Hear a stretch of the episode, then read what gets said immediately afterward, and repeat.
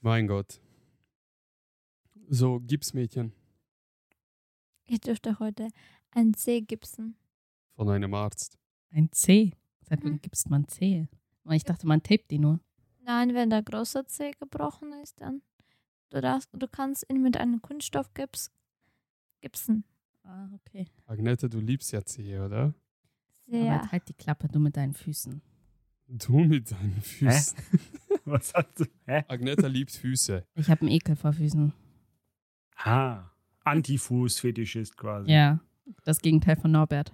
Ja, sie hat Äh. beim Dermatolog gearbeitet, deswegen kann sie nicht mehr die Füße anschauen. Weißt du, Aber weil du diese, diese richtig räudigen gesehen hast, wo die Nägel so richtig widerlich sind und so. ich habe Mhm. alles Mögliche beim Arzt gesehen. Ich habe beim Dermatologen gearbeitet, wo du Fußpelz siehst, eingewachsene Zehennägel, Leute, die sechs Wochen gefühlt ihre Socken nicht gewechselt haben. Lecker. Ich kann kotzen, Mm. wenn ich darüber erzähle. So, also, das ist wirklich räudig. Ich hatte mal einen Patienten Notaufnahme und der meinte, ja, der ist umgeknickt beim Sprunggelenk und der meinte, ja, ich habe ihm gesagt, er soll sich, äh, oder Knie, ich weiß nicht, was war, Knie oder, mm, ja, und er meinte, wir haben ihm gesagt, ja, der soll den Schuh ausziehen. Der meinte, ja, wenn ich den Schuh ausziehe, dann müssen wir das Fenster aufmachen, weil sonst sterben alle vom Geruch. Ach, ojej, zumindest hat er Selbstkritik. Aber es hat so krass gerochen. Es hat nach was Süßes gerochen. Wegen, Uh, es war heftig. bakterielle Infektionen, oder? Nein, das ist einfach, glaube ich, wegen Schweiß und was noch was dazu. Ich weiß nicht, aber es war echt krank. Nein, oder habe ich gesagt, oh, es riecht nach Zwiebel. Kann auch sein. weiß ich nicht. Oh je. Es riecht nach Zwiebel. Geil. Also, aber Zwiebeln riechen nie süß eigentlich. Ich kann mich nicht mehr erinnern. Ich war, äh, ja. Kann ich aber verstehen, dass du es verdrängt hast. Ich kann mich an zu viele Sachen erinnern.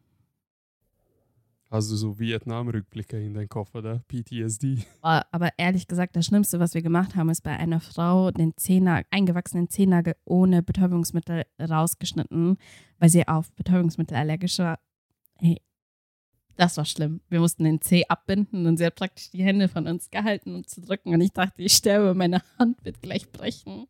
Alter. Ja, aber das tut richtig weh. Ja, das tut so Das weh. hatte ich auch. Aber als ob ihr nur eine Art von Betäubungsmittel habt. Wir haben mehrere, aber sie verträgt komplett nicht. Oh Also je. du kannst nicht mal dieses Lokal, wo du einfach nur so Kältespray-mäßig Mhm, Nein. es gelauert gibt sehr viele, die auf nichts. äh, Okay, Anästhetik allergisch Mhm. ist. Aber schau Norbert, du bist allergisch gegen Gemüse, gegen Essen und so weiter. Zumindest auf Medikamenten weniger. Ja, voll wenig. Ich kann kein Ibu nehmen, kein Aspirin, kein Novalgin. Schmerzmittel kein ist nicht so deins. Ja, Aber lokale Anästhetika kannst du schon. theoretisch. Wer weiß. Naja. Wenn wir schon darüber reden, wie sehr ihr euren Job liebt und wie sehr ihr auf äh, Füße steht und auf eingewachsene Nagel. Wenn ihr die Möglichkeit hättet, einen Tag lang den Job oder die Berufung von einer anderen Person auszuleben, wen würdet ihr wählen und wieso? Also mit wem würdet ihr Rollen tauschen, was Job angeht? Ich glaube, ich würde gern irgendwie so einen Beruf nehmen. Mir fällt jetzt keiner genau ein, aber wo man so viel reist, also viel von der Welt sieht. Aber du hast doch nur einen Tag. Ist egal. Halt einfach, wenn du an dem Tag sagst, keine Ahnung, du hast ein Meeting in Barcelona und fliegst morgens hin und dann, keine Ahnung, am nächsten Tag nach Griechenland oder so, keine Ahnung, weiß ich nicht. Also für mich hört es sich nach so Flugbegleiterin bei, bei? Ja, Ryanair. Lufthansa. ja, welche Lufthansa, Airlines sind es? Diese, äh, nicht Lufthansa, sondern diese High-Level. Ähm, Katar, Katar Katar. Airways. und ähm, ja, Singapore groß. Airlines. Mhm, genau das da. Ja, aber Katar ist hip bei uns. Ja. Okay. Ich dachte mir, ähm, einen Tag als Arzt, oder? Oder allgemein? Was du willst, du kennst eine Person oder du kennst jemanden, der einen Job macht und mit dem würdest du gerne tauschen. Mhm. Für einen Tag. Ich würde, glaube ich, mit meinem ähm, Chefarzt von äh, Gefäßchirurgie tauschen. Alter, von Gesundheitswesen Felix. zu Ja, Gesundheitswesen. mit Felix. Ähm, ja, weil der macht schon krasse OPs. Ich würde schon gerne eine offene Aorta operieren. Oder mit- zumindest mitmachen. Aber die OP ist echt geil, wenn du die siehst. Die ist echt, also, das ist der Hammer, Ja, was aber da gemacht Christina wird. müsste es machen. Ja, Ja. aber wenn ich einen Tag eher wäre, dann hätte ich das machen können. Ja, okay, verstehe ich. Bei dir, Corbinian? Ich gehe ganz sicher nicht ins Gesundheitswesen. Äh, einfach einen Tag Astronaut auf der ISS. Oh Gott. Oh Gott. Einmal, einmal Schwerelosigkeit und für 24 Stunden und einfach Weltall, weil Weltall ist geil. Weißt du, wie heftig sie Rehabilitation machen müssen, wenn sie zurück auf Aber ich Erden bin doch sind? nur einen Tag in dem Körper, das ist doch total egal. ja, okay. Danach ich. kommt er dann zu uns, Norbert. Ja, Gesundheitswesen. mhm. Zur Reha. Hm. Genau. Und du, Norbert? Also ich würde wahrscheinlich mit äh, unserem Vermieter wechseln. Was macht er? Ich wäre ein Tag Bauer. wäre auf dem Feld, würde Traktor fahren, würde die Kühe füttern, Passt. würde im Forst, ein, im, im Forst, im Wald ein paar ähm, Bäume fällen. Voll auf entspannt. Ich glaube, das, ich glaube, danach hat er richtig das Gefühl, ja Mann, ich habe heute was geschafft. Ja, weil er weiß, andere Arbeit oder der, der kennt das einfach nicht. Du weißt schon, dass er studiert hat. Land- und Nicht dein Forstwirtschaft. Ernst. Ja, natürlich. Man muss dafür studieren. Ja, Ich Ja, dachte, jeder Bauer Bauer kann einfach Bauer sein. ja, kannst du, aber einen Bauernhof kannst du nicht zertifiziert leiten, wenn du nicht äh, nachweisen kannst, dass du das Wissen hast. Gott sei Dank möchte ich das nicht. Ja, obwohl ich finde, das ist schon ein ziemlich entspannter Job und man kann auch gut Geld verdienen, wenn man das schlau macht. Aber man muss halt mit den Gerüchen umgehen, oder? Naja. In diesem Sinne, herzlich willkommen zu Blickwinkel Chaos. Heute reden wir über euer Lieblingsthema: Gesundheitswesen, Pharmaindustrie, Gut, mit Pharma haben wir Kranke nicht so Leute. viel zu tun. kranke Leute, Gesundheitswesen, Operationen, Patienten. Ah. Heute wird alles dabei sein. Volles Programm. Ich werde mich wahrscheinlich ausklinken, weil nochmal für die Zuhörer, Agneta arbeitet im Gesundheitswesen, Christina arbeitet im Gesundheitswesen und Corbinian betreut die Leute, die im Gesundheitswesen arbeiten. Also heute ist volle Programm nur Gesundheitswesen und drei Leute sind direkt dabei betroffen. Also ich bin sehr gespannt, wie es so laufen wird. Ich habe zum Einstieg gleich eine Nachricht oder eine Story für euch mitgenommen. Es ist jetzt nicht so ein Artikel wie in der äh, letzten Episode, aber es passt extrem gut zu dem Thema. Sagt euch der Name Robert Liston etwas? Nein. Leider nicht. Er war eins der ersten Chirurgen auf der Welt. 1846 hatte er so seine Primetime. Und ja, 19. Jahrhundert, könnt ihr vorstellen, wie da eine OP durchgelaufen ist. Die Leute wurden K.O. geschlagen, damit man sie operieren kann. Und Wenn ein- sie Glück hatten, wahrscheinlich. Ja, wenn sie extrem gutes Glück hatten. Und äh, ein Durchschnitts-OP hat um die 30 bis 60 Sekunden gedauert. Ja. So, in diesem Zuge lese ich mal euch seine Geschichte vor, wodurch er berühmt geworden ist. Er hat nämlich durch eine Operation drei Menschen getötet. Das heißt, er hatte eine OP mit einer 300-prozentigen Sterberate. Bis jetzt hat es angeblich keiner auf dieser Erde geschafft. Okay. So. Und das ist doch gut so. Ja, ei- einige Ja. könnten das vielleicht äh, als Herausforderung nehmen. Also, ich lese das mal ganz kurz vor. In Zeiten von der Einführung der Anästhesie mussten Operationen schnell durchgeführt werden, um den Patienten möglichst wenig leiden zu lassen. Liston war bekannt als einer der am schnellsten operierenden Chirurgen. So hat er in 1846 beispielsweise in nur 25 Sekunden ein Bein amputiert. Bei der Durchführung einer Amputation entfernte er neben dem Oberschenkel auch noch einen Hoden des Patienten. 2 in 1, Kombipaket. Ist verblutet. Warte, nee. Sowieso bestimmt. Statt in einer weiteren Operation einen Menschen zu retten, tötete er gleich drei. Liston führte eine Beinamputation durch, war jedoch so schnell, dass er seinen Assistenten versehentlich zwei Finger abschnitt. Sowohl der Patient als auch der Assistent starben wenig später an einem Wundbrand, da die Säge vermutlich von Bakterien besiedelt war. So, und hier unterscheidet sich die Legende auch. Es gibt auch Variationen, wo sie sagen, durch das amputierte Bein haben und die zwei Finger ist das Blut bei beiden Patienten oder halt bei dem Arzthelfer und bei dem Patient vermischt und es waren unterschiedliche Blutgruppen und sie haben sich gegenseitig vergiftet. Kann auch sein, ja. So, das ist die eine Theorie. Die andere Theorie ist natürlich die Bakterien, also in den Jahren. So, wie damals üblich, fand die Operation in einem Saal statt, in dem Ärzte und Zuschauer das Geschehen beobachten konnten. Während des Eingriffs kam Listen versehentlich in die Nähe eines älteren Arztes und schnitt ihm durch den Stoff seines Kittels. Der Arzt glaubte fälschlicherweise, dass er durch das Skalpell aufgeschnitten wurde und geriet in einen Schockzustand, durch den ein Herzinfarkt ausgelöst wurde und der zusehende Arzt starb. Zu dieser Geschichte gibt es allerdings keine Primärquellen. So, es gibt die zweite Variante, dass er hat sich erschrocken, dass er auch sein, also vom Arzthelfer die Finger abgeschnitten hat und hat mit seiner Säge ein bisschen rumgewackelt. Und diese Säge hat dann auch den zuschauenden Arzt getroffen und er ist natürlich an der Blutvergiftung auch gestorben.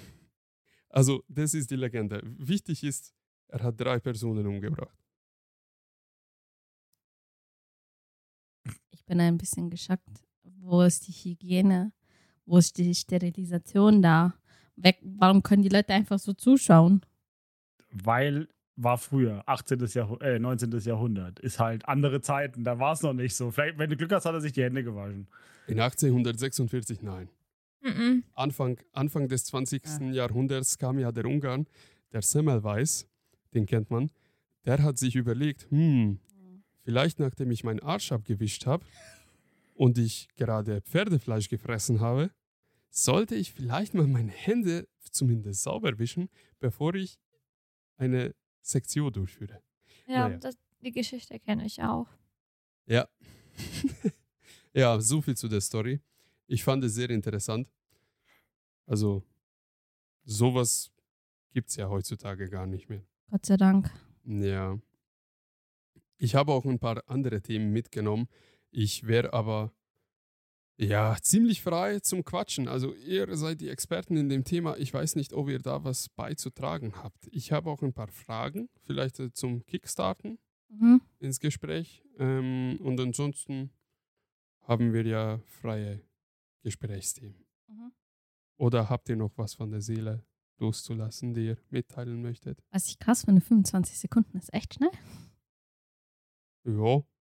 Bein, Säge, festhalten, zack, zack, Der zack. Knochen ist Ich stabil. glaube, Heute damals war keine so einer Säge. Da, ich glaube, die haben mit so einem Messer geschnitten. Ein Nee, sehr nee, das ist tatsächlich eine Säge. Also, So eine normale Handsäge, sowas. Ja, es womit gibt man Abbildungen Holz, davon Holz so. schneiden kann, oder? ja, so 50, 60 Okay. Zentimeter lang, Okay. Aluminium oder anderes Metall mit Das war wahrscheinlich nur geschmiedet, einfach so irgendwie beim Dorfschmied so ein, so ein komisches Ding zusammen gemacht. Fertig. Höchstwahrscheinlich, ja. Ich weiß auch nicht, wie es desinfiziert wurde zwischen zwei Operationen. Wahrscheinlich gar In die nicht. Sonne Ja. gelegt. Ja, wahrscheinlich. Er hat draufgepieselt. Ja. Ich habe mal eine Frage an euch. Mhm. Und zwar, wenn wir schon über Gesundheitswesen reden und Christina zurzeit in der Notaufnahme operiert oder tätig ist, ähm, Mitmacht. mitmacht, teilnimmt. Was war der krasseste Unfall, was euch geschehen ist oder was ihr so live mal mitbekommen habt? Generell soll es Autounfall sein, ein Knochenbruch, was auch immer. Vielleicht starte ich Krass mal im Sinne Story. von, also das, wo du das meiste Blut in Anführungszeichen gesehen hast oder die krasseste Verletzung oder. Ja, ich also das ist- sagen, Äh, Entschuldige, ja? ja, ich würde sagen, die krasseste Verletzung, weil ab und zu kann sein, dass es gibt keine Brüche, aber es blutet einfach von irgendwo wo, und, und du weißt Also- nicht, von wo blutet es. Also was ich mit krassester Unfall meine ist, das ist ja sehr subjektiv, was ihr damals in dem Moment empfunden habt, so wow, das ist krass. Also ich kann mal vielleicht mit meiner Story anfangen und dann wisst ihr ungefähr, was ich meine und dann könnt ihr dementsprechend eure Gedanken filtern und sammeln. Ähm, ich war in der Grundschule in Ungarn in der fünften Klasse im Sportbereich. Also wir hatten äh, 15 bis 18 Sportunterrichtsstunden die Woche. Und dementsprechend waren wir ja alle fitte Jugendliche. Und wir hatten eine riesen Turnhalle, wo wir Sport gemacht haben. Und das war, glaube ich, genau 100 oder 110 Meter lang. Und da mussten wir 100 Meter laufen. Auf Zeit und dementsprechend wurden wir benotet. Und ich hatte einen Klassenkameraden, der war ziemlich kleinwüchsig im Vergleich zu uns, aber halt dementsprechend schnell. Und von Wand zu Wand quasi quer durch die Halle müssen, mussten wir sprinten. Und er war so extrem schnell, dass er nicht anhalten konnte rechtzeitig, hat seine Hände ausgestreckt, hat eben halt versucht, nicht gegen die Wand zu prallen und durch seine Arme den Aufprall zu, zu, zu dämpfen. Dadurch sind all die vier Knochen in beiden seinen Armen gebrochen, also im Unterarm. Ich weiß nicht genau, wie die Knochen heißen. Bald werde ich wird es wahrscheinlich mit mitgeteilt. Aber das war so heftig, weil er ist dann quasi gegen die Wand gerannt und ich habe live vor mir gesehen, wie beide seine Unterarme wie Papier falten. Also es ist nicht nur einmal gebrochen, diese Knochen, sondern mehrmals so zack, zack, zack, irgendwie. Also wirklich, es ist aufgerollt wie Papier. Und dieses Geräusch, dieses lautes Knacken werde ich nie in meinem Leben vergessen. Das war so brutal. Und dann, wie er dann da lag und wie Nudeln seine Arme gewackelt haben, boah Gott, seitdem bin ich verstört von Knochenbrüchen. Extrem. Ja, das ist der krasseste Unfall, was ich gesehen habe. Gott sei Dank, ich klopfe es ab. Ich hatte nie so wirklich krassen Unfall. Oh doch, in meiner Kindheit. Vielleicht erzähle ich das auch noch schnell. Erzähl. Ich war dreieinhalb Jahre alt. Ich bin, ich habe ein neues Paar Schuhe geschenkt bekommen oder hat meine Mutter mir einfach gekauft und ähm, ich bin hin und her gerannt im Haus von meiner Oma und meine Oma war so Teppichfanatiker, keine Ahnung. Überall waren so Teppichboden. Oh mein Aber Gott, ja. Auch so aufeinander gefaltene Teppiche. Also nicht nur ein riesiges Mm. Teppich für den Raum, sondern mehrere. Und Altbau, ungarisches Haus. Ähm, der Heizkörper war ja nicht so wie heute, so flach und nur diese Ritze drin, sondern da waren wirklich Kanten, so richtig enge und dünne Kanten. Und ja, ich bin gestolpert in eins von diesen Dingen beim Sprinten und mit dem Schädel habe ich dann diesen Heizkörper getroffen.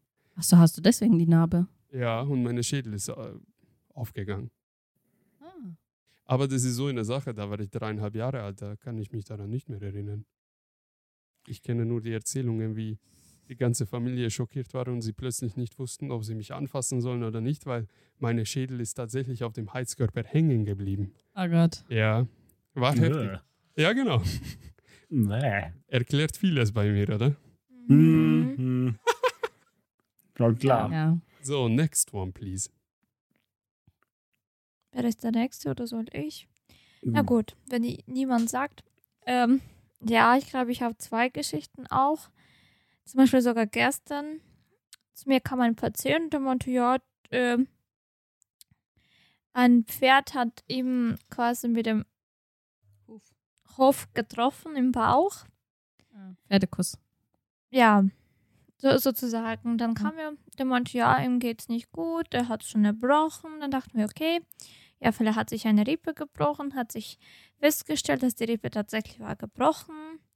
Dann haben sie sich die Gale, äh, Gallenblase angeschaut und ja, die war voll groß von, für, für Verhältnis, weil der, das, der trinkt eigentlich kein Alkohol und raucht und so auch nicht. Aber kam es vom, vom Tritt, Mhm. vom Pferd? Wahrscheinlich schon. Ähm, nein, das kam nicht. Jetzt kommt's.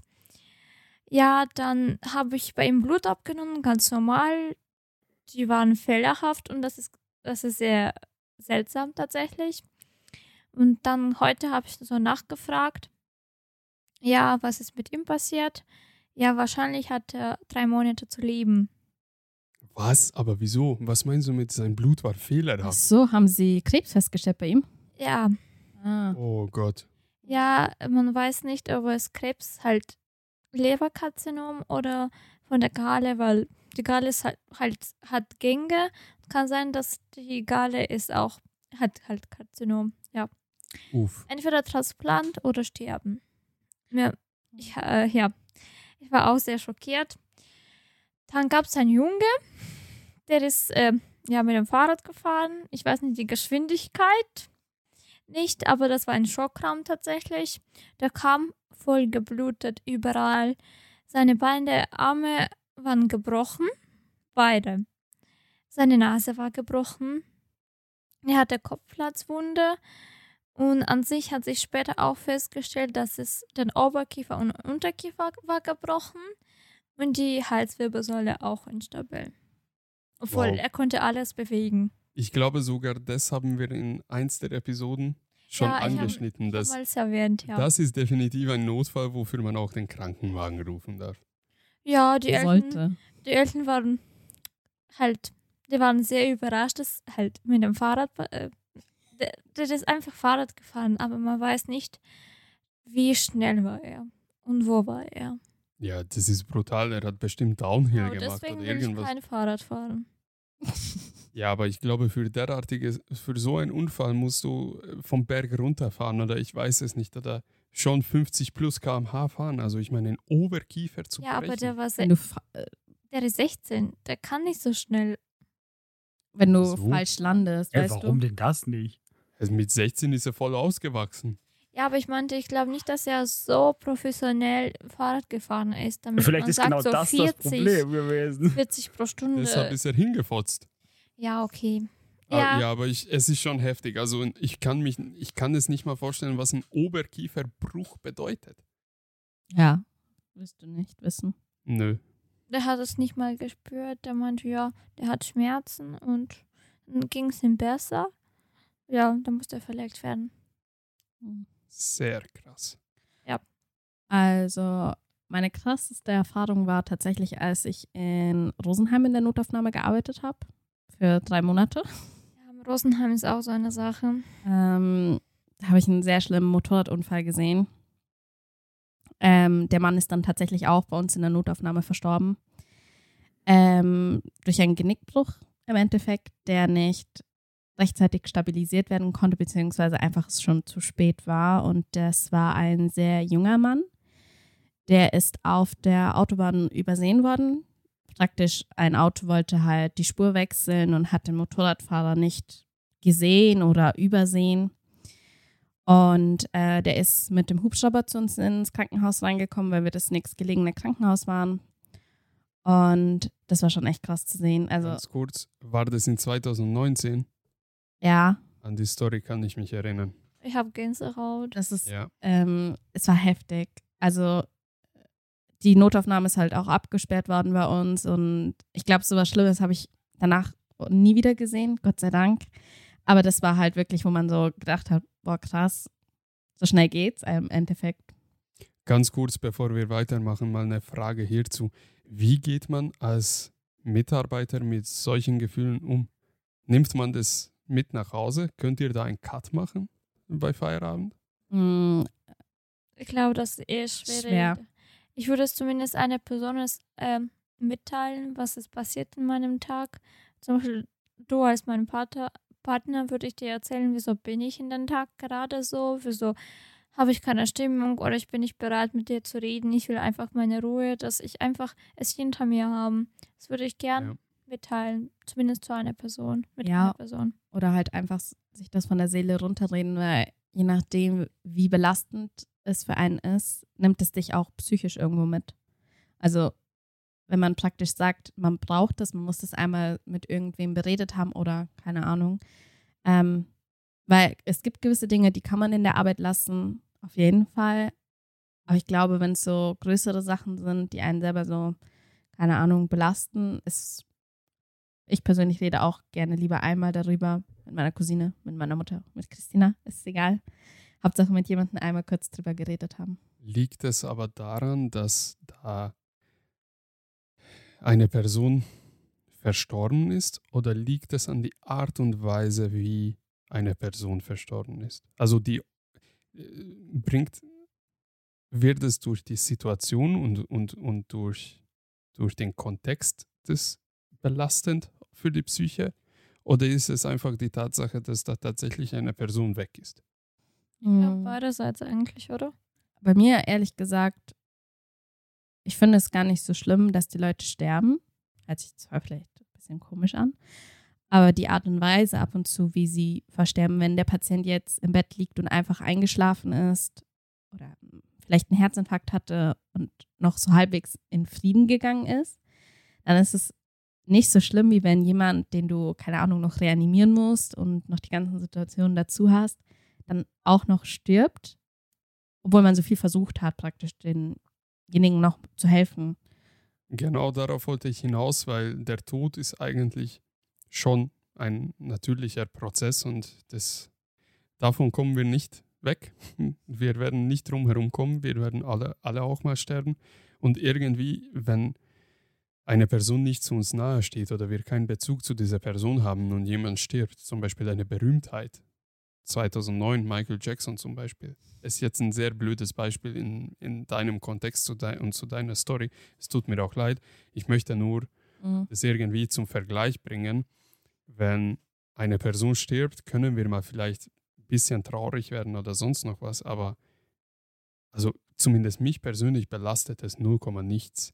Aber ich finde schon, ein, ein Knochenbruch oder ein, ein Unfall zu sehen, das ist schon für die Psyche dann so eine Sache. Also wenn du proaktiv etwas tun musst, um eine Person nicht zu verlieren, das ist schon belastend, oder? Für mich, für mich ist belastend, weil ich denke mir immer so, ja, das hätte, das ich konnte auch jetzt hier liegen und sterben. Ich, meine Familie wäre, konnte auch an seiner Stelle sein. Das belastet mich mehr, glaube ich. Also du setzt dich sofort in die Situation hinein, also in die andere Person. Ja, jede Person hat eine Familie. Ja. Und diese Verantwortung, die du einfach für in diesem Augenblick trägst, die ist so groß, selbst wenn dein Chef, dein Arzt mit dir dabei ist und er eigentlich hauptverantwortlich ist. Du hast trotzdem so viel Verantwortung in, dieser, in diesem Augenblick, alles richtig zu machen, zum Beispiel die richtigen Medikamente auch anreichen oder weißt du was, du musst halt unter Stress funktionieren und wirklich funktionieren, weil wenn du da einen Fehler machst, das ist nicht so wie, okay, das, der Computer geht nicht mehr, dann kauft man sich einen neuen Computer, als dummes Beispiel. Das funktioniert so. Ja, nicht. da braucht man einen bestimmten Menschentyp, auf jeden Fall. Ja, aber wenn du dabei bist und du Fälle machst, dann wegen dir ist der Mensch tot. Ja, ich finde das sehr spannend. Wir sind, keiner von uns ist ja ein Arzt. Ähm, ich finde es aber sehr spannend, dass schon an der sekundären Ebene von der Hierarchie jetzt so, sozusagen, also bei euch Assistentinnen oder Aushilfe, ich weiß nicht, was da der richtige Terminus ist, aber auf der sekundären Ebene zu sein, nimmt es ja schon so mit, wie kann es dann für die Ärzte sein? Weil du bist ja derjenige, der zehn plus Jahre darauf sich vorbereitet hat, Menschen zu helfen und du musst tatsächlich funktionieren. Hast du trotzdem 24-Stunden-Schichten? Bist du dabei? Hast du auch ein privates Leben?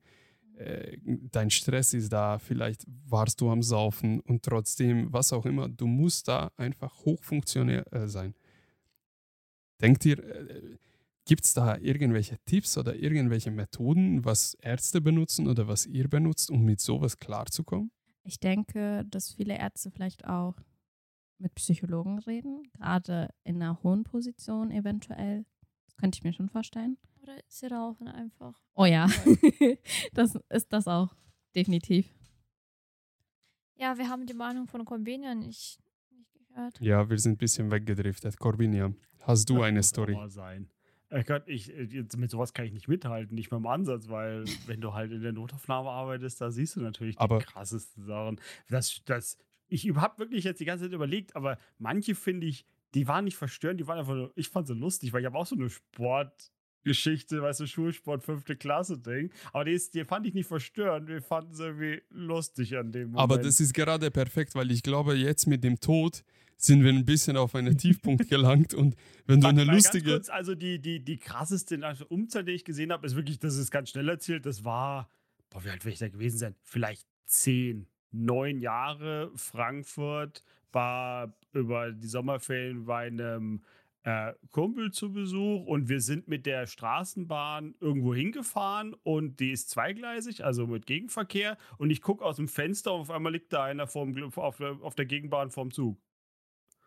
Und wir fahren halt dran vorbei. Und ich habe halt so in dem Moment überhaupt nicht realisiert, weil ich gerade gesehen habe, diesen Mann blutüberströmt von diesem Zug. Angefahren Kind. Oder hast du gedacht, So, ich überfahren? das gerade wirklich gesehen? In der S-Bahn, sorry, nicht U-Bahn, S-Bahn. Aber angefahren oder überfahren?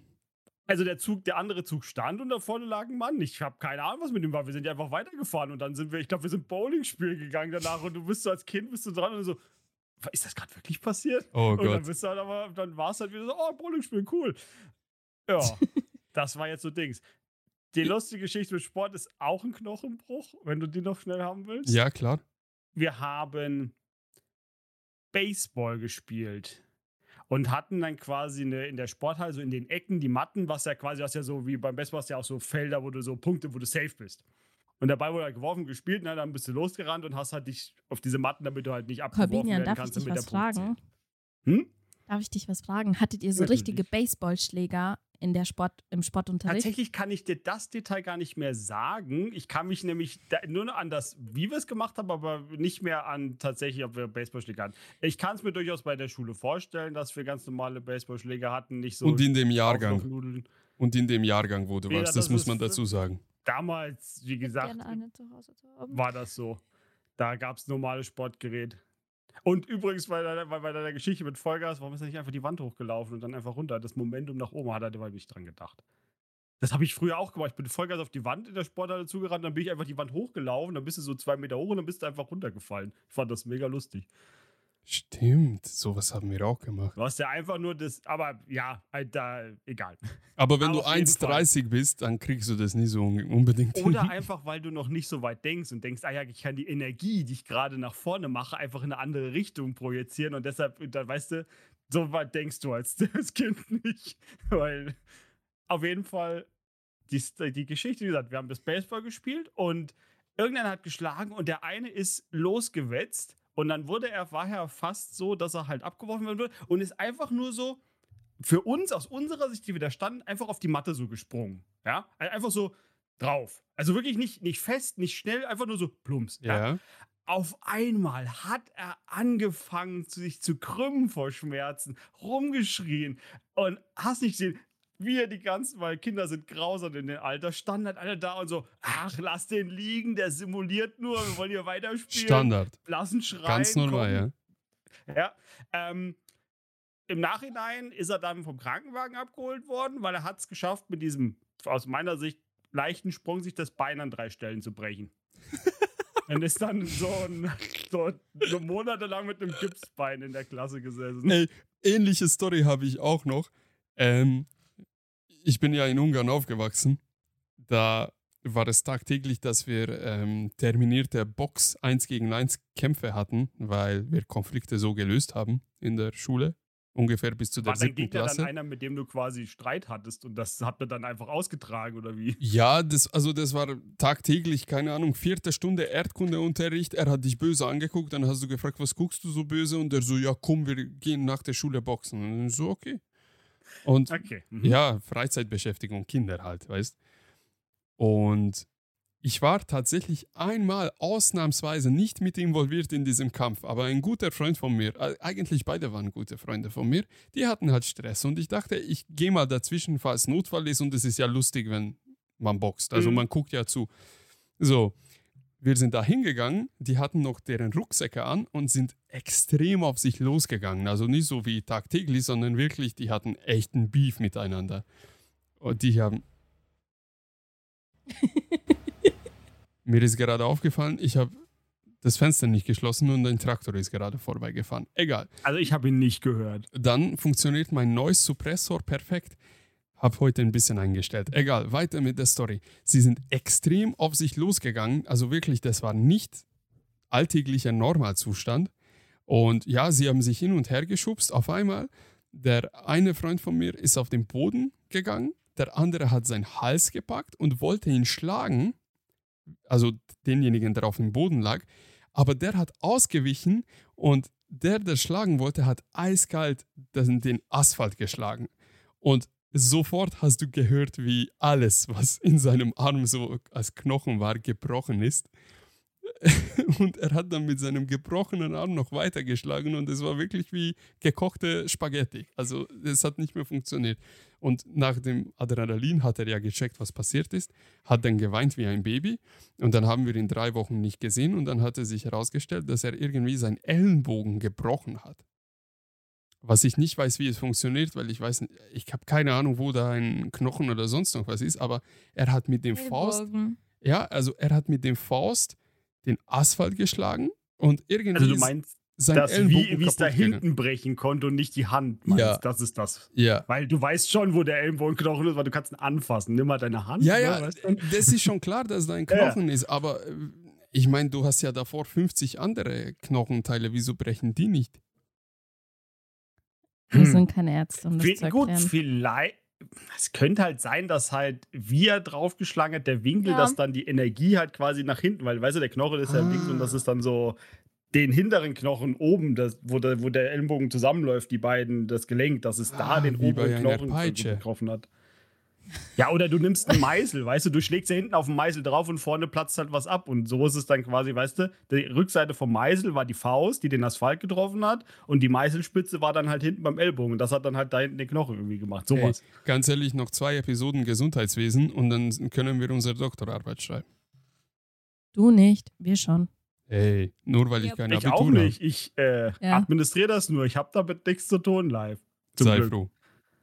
Ich Aber muss du, nur die Bilder mal sehen. du hast doch aber mal eine lustige Geschichte, oder? Wo du in deine OP reingehen musstest, weil irgendein Display nicht funktioniert hat. Ach du Kacke. Ja, ja, natürlich. Was war Weißt da? ich mich leise- Ne, nicht das Display war kaputt, da kam ein Anruf und- an der Hotline.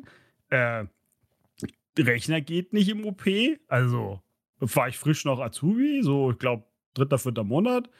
Also ich äh, hoch, eingeschleust, schön umgezogen, ne, die Haube auf, Maske an, hast du nicht gesehen, die Schüchchen und alles schön in dann rein. Äh, da du- war der Saal noch stopp. leer. Da du- war der Saal noch leer. Achso, aber hast du dich selbst eingeschleust oder hat dir da Ja, jemand natürlich. geholfen? Da gab's, da gibt's eine Umkleide, mit meinem Transponder könnte ich die aufmachen, dann hast du da halt so Umkleideschränke, dann hast du dich halt ausgezogen, soweit bis auf die Unterwäsche, dann bist du halt in den nächsten Raum, da war dann Desinfizieren, Hände, Dings, da waren dann die Sachen, die sterilen Klamotten, äh, die Ja, aber- Einmalsachen und sowas, Aber du warst vierter Monat Azubi, woher wusstest du das alles? indem ich gefragt habe. Ah, also war da doch jemand. Nein, ich habe einfach meine Kollegen gesagt, hier, wie ist das? Dann halt, Ach so. ich gab ja davor, vor den, in den, davor habe ich ja schon mal einen Hausrundgang bekommen mit hier ist das, hier ist das, hier ist die Schleuse zum OP, wenn du mal irgendwas ist und sowas. Äh, ich bin da nicht einfach so die nächstbeste Tür, so, ja, es könnte sein und einfach reinspaziert. Ähm, das mache ich mittlerweile, weil ich weiß, in dem Bereich kann ich unsteril einfach rein, weil es der Aufwachraum ist. Da ist nicht so, da gucken, da, die kennen mich ja mittlerweile. Egal. Ähm, auf jeden Fall rein in den Raum und weil es hieß halt, ja, der Rechner geht nicht, den brauchen wir bald. Und dann hast du halt dran rumgemacht und ging nicht, ging nicht. Okay, hat nicht funktioniert. Ja, und dann bist du halt so am Rummachen und telefonierst mit den Kollegen und alles. Ja, und auf einmal wurde es dunkel im Raum. und denkst du, was ist denn jetzt los? Ja, und auf einmal hast du halt gesehen, wie halt, weil die Schleuse ist anders, wo der Patient reinkommt, das wo ich dann mal reingegangen bin. Ja, auf einmal wurde es halt dunkel, dann hast du halt den Tisch gesehen, wo dann eine Traube von Menschen drum rumstand. Und auf einmal hat es angefangen, komisch zu riechen, weil Menschen von innen riechen schon echt unangenehm, finde ich. Äh, ja, und dann irgendwann habe ich es dann hinbekommen. Dann bin ich halt raus. Computer ging wieder, die konnten wieder dokumentieren und das war's halt. Also, Die haben halt Sie ohne mich angefangen, die, hatten, die konnten nicht mehr warten scheinbar. Waren Termine, Ah, Zeiten hier. also Sie haben sich nicht stören lassen davon, dass der IT-Azubi gerade nö. da im Eck äh, Nö, wie schwitzt. gesagt, ich war ja steril angezogen, alles. Und ich war ja weit genug weg vom Tisch. Also der Computer, das, wo der ist, zum OP-Tisch sind, sagen wir mal, schon drei Meter Abstand locker gewesen. Ist das ein. Instrument von dir, Christina, oder? Wo man Berichte schreibt. Oder Protokolle, oder? Die Ärzte. So Echt? Berichte schreibt man Ja, genau, immer das nach ist der es. OP. Da müssten die Anästhesisten an dem Rechner machen, die Schnitt-Nahtzeit das, und die ganzen das Sachen. macht eigentlich die OP-Pflege. Ach so. Die Pflege macht nur so, beha- ähm, ja, Medikamentengabe. Und das ist der Grund, warum der Rechner wichtig war, weil du willst halt nicht immer rausrennen müssen, damit du irgendwie den nächstbesten Computer findest, ja damit du solche Sachen dokumentieren kannst. eigentlich zwischen OPs hast du fast nie so viel Zeit, insbesondere wenn die ambulant sind. Ja, ab und zu ist die Dokumentation von einer OP länger als die OP. Ja. Insbesondere wenn Komplikationen gibt, oder? Hm. Nein, wenn die OP halt zum Beispiel, ja, du hast äh, einen eingewachsenen Nagel ambulant äh, entfernt und das dauert so fünf Minuten. Ah, das aber alles. Das. Problem lösen ist schnell, aber das, was du alles an Informationen nachher dokumentieren musst, damit das sauber dokumentiert ist, ist halt viel mehr Arbeit. Das meint Ja, Das sie. hört sich wie einem Second- oder Third-Level-Ticket. bei uns. Ja, ja, genau. Das ist auch so. Was? Du musst, du musst da echt viel Zeug dokumentieren. Wir Wer hat was, wann, wie, wo gemacht, welches. Material hast du verbraucht äh, und, und, und jeden Tupfer alles, weil das kannst du nachher auch alles abrechnen. Ja, Richtig. krass. Äh, Agneta, weil du gefragt hast, was ist das? In IT gibt es Tickets. Jedes Ticket ist ein Problem. Und es gibt erste Stufe, First Level, zweite Stufe, Second Level und dritte Stufe, Third Level. Das ist so, erste Stufe ist Telefonhotline. Das sind die doofen ITler. Und wenn sie dir telefonisch ganz schnell nicht helfen können, dann geht es zu den nächstschlaueren in den Second Level. Und das ist in einer idealen Welt angenommen. So, und Second Level versucht es dann vertieft zu erarbeiten und wenn sie auch scheitern, dann gibt es die absolute Experten in dem Thema im Third Level, also in der dritten Ebene. Und wenn sie das nicht lösen können, dann gibt es nicht. Also sowas gibt es nicht. Third Level muss immer etwas lösen. So. Und meistens, wenn ein Thema derartig hoch eskaliert, also bis in die dritte Ebene, dann ist es 85 bis 90 Prozent der Zeit nur die Dummheit von allen anderen drunter liegenden Ebenen. Selten Aha. kommt ein Fehler, der wirklich so wichtig ist. Naja, kurzer IT-Schulung von Norbert. Vielen Dank. Nein, danke. Ja, interessant. Also, ich sag's euch ehrlich, ich könnte nicht im Gesundheitswesen arbeiten. Ich könnte auch nicht in ein OP betreten, wo ich operiert wurde. Ich habe fast einen Schlaganfall bekommen, wo die mich hin und her geschoben haben, weil ich, ja, ich hatte Panik. Also, nein, für mich nicht. Dazu, aber dazu muss man sagen, jeder, der im Gesundheitswesen arbeitet, der hat schon ein Hat einen bisschen Knacks. Knacks. Ja, ihr seid alle verrückt. Ihr seid alle nicht normal. Ja, aber du sonst muss könnte, der Mensch dafür sein. Ja, wollte ich gerade Definitiv. sagen. Sonst kannst du nicht da drin arbeiten, wenn du komplett normal wärst.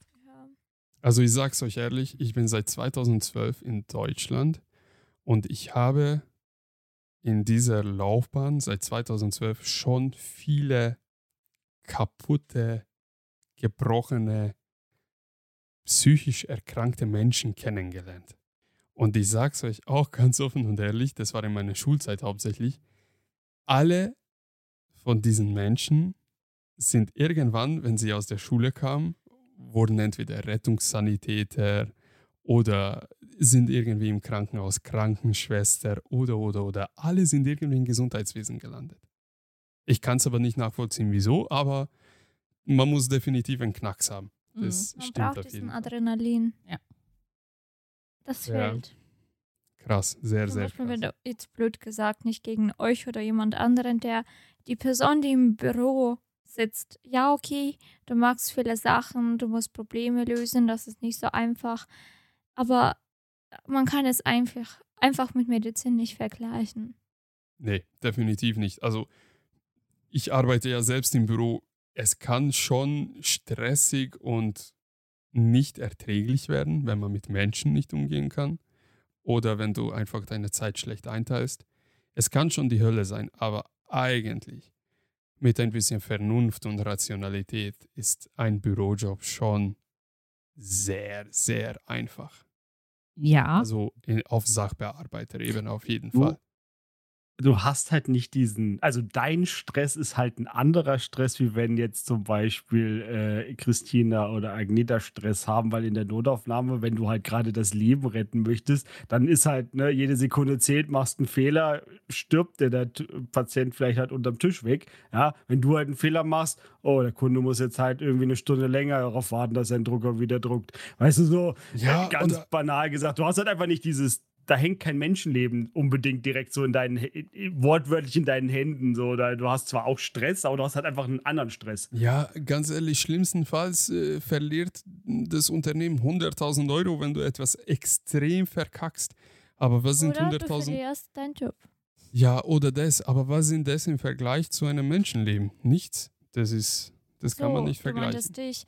Ja, Ja. oder du darfst einfach nicht mehr in- im Gesundheitswesen arbeiten, Ja. wenn was Schlimmes passiert. Ja, aber das, da musst du schon fahrlässig sein, oder? Ja. Ja, fahrlässig grob. Also, Was? Wenn du zum Beispiel ein Messer im Bauch. Ja, aber mit Verlaub, dazu musst du schon proaktiv was tun, um irgendwie gebannt zu werden. Man Also, muss halt wirklich sagen, man muss halt selber derjenige, der in der Medizin arbeitet, irgendwann abwägen, ob man so weiterarbeiten kann auf diesem Stresslevel oder sagt, man muss sich rausnehmen und keine Ahnung, Urlaub machen oder so. Äh, Finde ich schon. Oder Weil- Jobwechsel. oder Jobwechsel. Weil zum Beispiel, im Sommer ist das echt krass, zumindest bei uns in der Praxis. Alleine, was ich diesen Sommer, wie viele Patienten vor meinen Augen einfach umgekippt sind. Weißt du, dann, es war eine Situation, ein älterer Herr ist praktisch so gegen die Plexiglasscheibe, die bei uns an der Anmeldung ist, geknallt. Lachst, aber wir hatten Angst, dass er einen Schlaganfall hat. Oh. Er hat nämlich, er war nicht ansprechbar und er war, er konnte nicht reden, gar nichts. Jetzt Und da haben wir echt Panik gehabt, weil wir hatten die erste Sekunde gedacht, er hat einen Schlaganfall und das ist echt schlimm, weil da kannst du, so schnell kannst du gar nicht reagieren, wie das passiert. Aber ganz kurz, damit ich mich nicht schlecht fühle, hat er einen Schlaganfall? Nein, hatte er nicht. Dann gut. Wahrscheinlich extrem dehydriert bei der Hitze Mhm. und dann Kreislauf äh, Aber wir mussten, ich muss sagen, zwei Wochen später hatten wir zwei Herzinfarkte bei uns in der, ähm, in der Praxis. Oh. Also Hm. irgendwie Sommer ist nicht so der beste Ich habe mal, Jahreszeit. ich hab mal an euch eine Frage. Mhm. Ich kann nur aus meiner eigenen Erfahrung sprechen, wenn ich im Krankenhaus bin. Und diesen Monat war ich viel zu oft im Krankenhaus. wenn ich im Krankenhaus bin, kriege ich in der ersten fünf Minuten dieses, dieses komische negative Gefühl, dieses Krankheit, Sterben, Unwohl und so weiter. Also es ist ein Krankenhaus, nicht Heilungshaus. Es fühlt sich einfach schlecht an, da zu sein. Man fühlt sich negativ, man fühlt sich abgefuckt. Ihr, die in Krankenhäusern arbeitet, habt ihr dieses Gefühl auch? Nein. Nö. Mhm. Aber ich bin auch nicht als Patient da. Ja, aber fühlt ihr, ja, ich, Ich, auch gehe gern zur Arbeit, weil mir macht das Spaß. Ich mag das Umfeld, ich mag das, die Arbeit. Also jetzt kannst du immer nur auf meins jetzt beziehen, ne? mein Arbeitsumfeld, interne Haus-IT und sowas. Nicht irgendwie externer Dienstleister für irgendein äh, Haus. Äh, aber es macht halt, also du hast halt einfach, du weißt nie, was der Tag bringt und das finde ich halt einfach super spannend Ja, irgendwo. Es ist halt einfach nicht so dieses, äh, dieses, dieses monotone, ich, ich gehe jetzt hier hin, mache halt von 7.30 Uhr bis 16 Uhr, drehe ich die Schraube fest am Fließband und dann gehe ich wieder und das mache ich jeden Tag für äh, fünf Tage die Woche, weißt du, sondern du gehst halt hin, denkst, oh, der Tag wird heute voll ruhig, ja, und auf einmal Chaos. Und ja, aber das, das habe ich gar nicht gemeint. Ich meinte generell diese Atmosphäre von, von der Räumlichkeiten. Das bringt mir persönlich so, so einen Druck aufs Herz. Also ich fühle mich unwohl durch die Räumlichkeiten, durch die Atmosphäre, ich, durch, wie den, gesagt, ich durch glaube, den das, Vibe. Habt ihr das nicht? das geht Mhm. mir null so. Ähm, ich glaube, Covid, den kannst du auch nicht einschätzen, weil der war als Patient nicht im Krankenhaus, aber zum Genau. Beispiel ich, du und Agneta, wir waren letzten Monat alle diesen Monat. Ja, Diese Woche? Woche. Ja, du diese Woche, ich vor zwei Wochen, Norbert vor vier Wochen. Ja, ähm, eigentlich finde ich dann, wenn du als Patient da im Krankenhaus liegst, ich finde das mich sogar gut, weil du weißt, dass du wirst, du kommst raus, du kommst raus, dann wirst, wirst du gesunder einfach. Zumindest. Aber fühlst du es, dass du, dass du heilst in diesen Räumlichkeiten? Ja, ich fühle mich, ich fühle, ich fühle mich schon so. Ich glaube, es kommt darauf an, wo, in welchem Krankenhaus auch man ist. Ähm, Mit Sicherheit. Vielleicht sagen wir dazu was, Agneta, weil ich hatte meine OP in Wasserburg. Das ist ein neu gebautes Krankenhaus. acht Monate. Ich hatte ein Einzelzimmer. Ich hatte ein Einzelzimmer und ich war drei Nächte, drei Tage da. Und ich habe nicht das Gefühl gehabt, dass es mir da besser wird. Also mein, meine richtige Heilung war zu Hause. Also in dem Moment, wo ich zu Hause war, ein, zwei Tage später fühlte ich immer drastisch besser und besser. In den drei Tagen im Krankenhaus irgendwie nicht. Es kann sein, dass es nicht wegen dem Krankenhaus war, sondern einfach, weil ich viel zu frisch operiert war. Ja, die ging es einfach scheiße. Ja, mir ging es beschissen, aber in der Umgebung, ich fühlte mich nicht wohl. Ich konnte nicht schlafen, obwohl ich Einzelzimmer hatte. Keiner hat mich gestört. Ja, das, das Bett es ist war schon alles- bequem. Bett war bequem, Bestimmt auch alles war hübsch. Ja, kann sein. Aber wo Agneta war, vielleicht erzählst du der Umgebung, das ist dasselbe Krankenhaus, aber ein anderer Standort. Ja, selbe, Selber Betreiber oder selber was? Betreiber, selbe Ja. Gruppe praktisch. Ähm, ich war in Rosenheim. Man muss dazu sagen, Norbert hat Jackpot gehabt wegen Christina, dass er Einzelzimmer bekommen hat. Standard wäre zwei Bettzimmer gewesen normalerweise.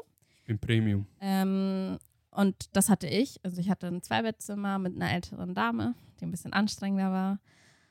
Aber ich muss sagen, so an sich, ich war so oft schon in Krankenhäusern, als Patient schon.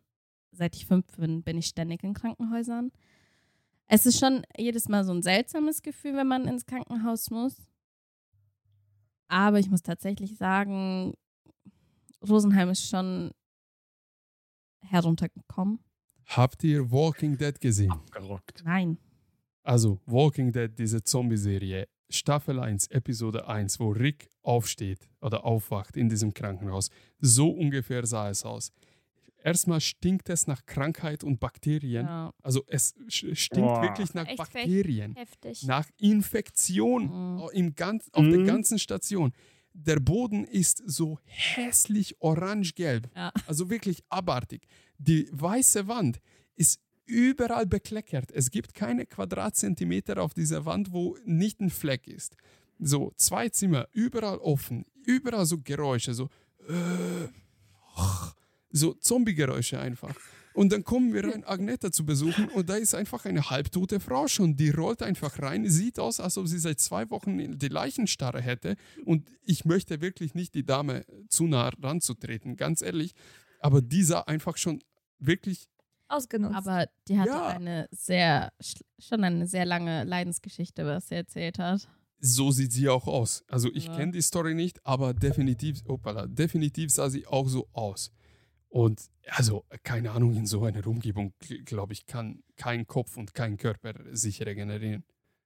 Also schlafen war jetzt nicht so, weil mitten in der Nacht ein Patient runtergefallen ist und irgendwo ist ein Glas runtergefallen und ja, dann die morgendlichen Schwestern, die halt so um sechs schon im Zimmer sind und Blutdruck messen, wo du eigentlich noch so gefühlt halb schläfst. Ah, das checke ich aber auch nicht. Zwei Uhr nachts kommt irgendwelche Schwester rein. Ich schlafe voll tief. Die wecken, wecken mich so auf. Schlafen Sie schon? nee, Digga, ich meditiere gerade natürlich.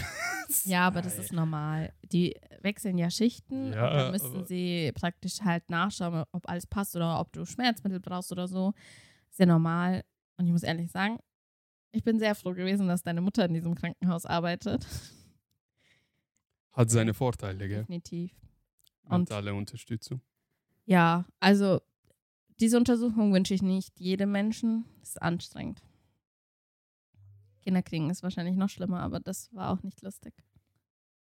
Ja, wo krass. ich im Krankenhaus war, zumindest nur einen Tag, wo ich da übernachtet habe. Mir ging so gut. Okay, mir ging es sehr schlecht, weil ich einen Autounfall hatte, aber ja, äh,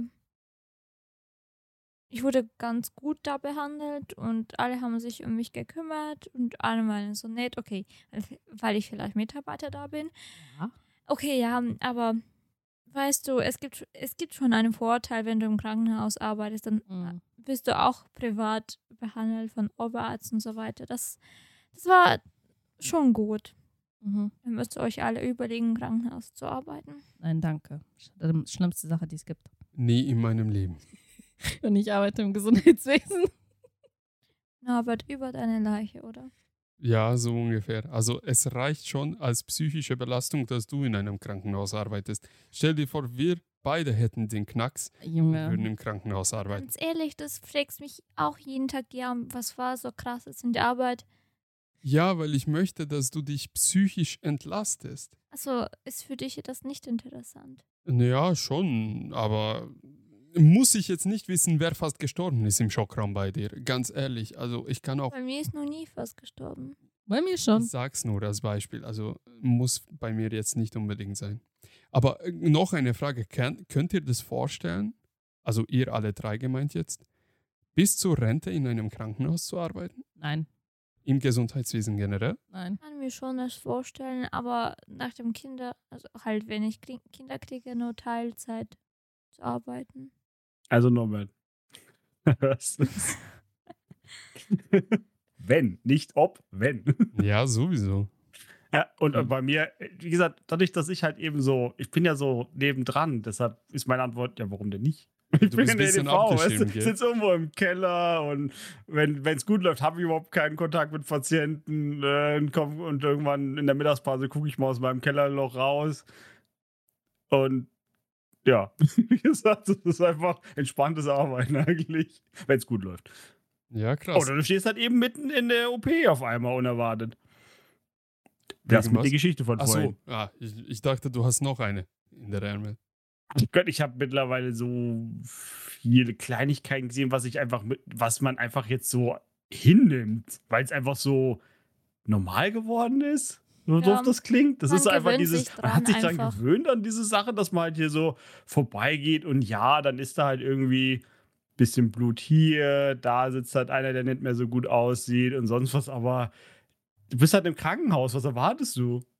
Ja, verständlich. Weißt du, so, äh, das ist so, aber ich bin da auch nicht so empfindlich, weil ich meine, auch das mit Blut, sonst was und sowas, weil ich habe hab auch schon nicht bis zum Ende sterben sehen jemanden, aber ich habe kurz noch also zum Kontext, ich habe ja noch Zivi machen müssen und ich habe ihn auf der Dialysestation gemacht, ja, und da war halt auch einer, der ist dann, da war dann auf einmal Alarm, dann sind alle natürlich hin und dann wurden halt schon die Wände geholt und sowas und das nächste Mal, als er gescheduled war, war das Bett halt leer. Und du wusstest auch, was zu Hause passiert ist. Der hat die Fahrt nicht mehr überlebt.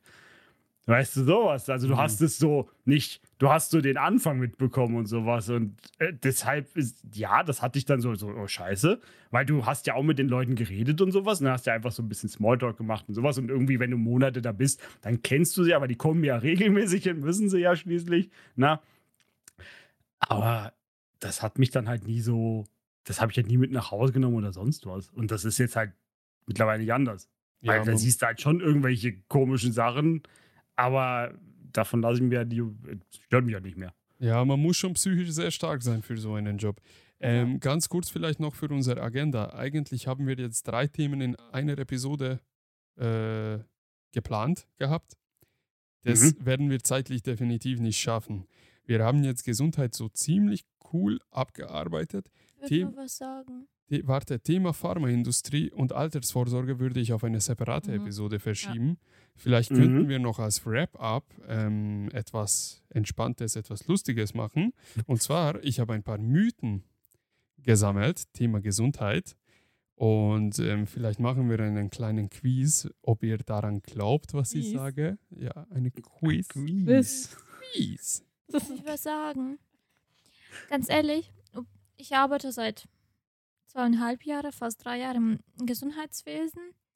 Und ja, es gibt schon Nachteile und wenn man psychisch belastet ist und so weiter, es gibt Vorteile.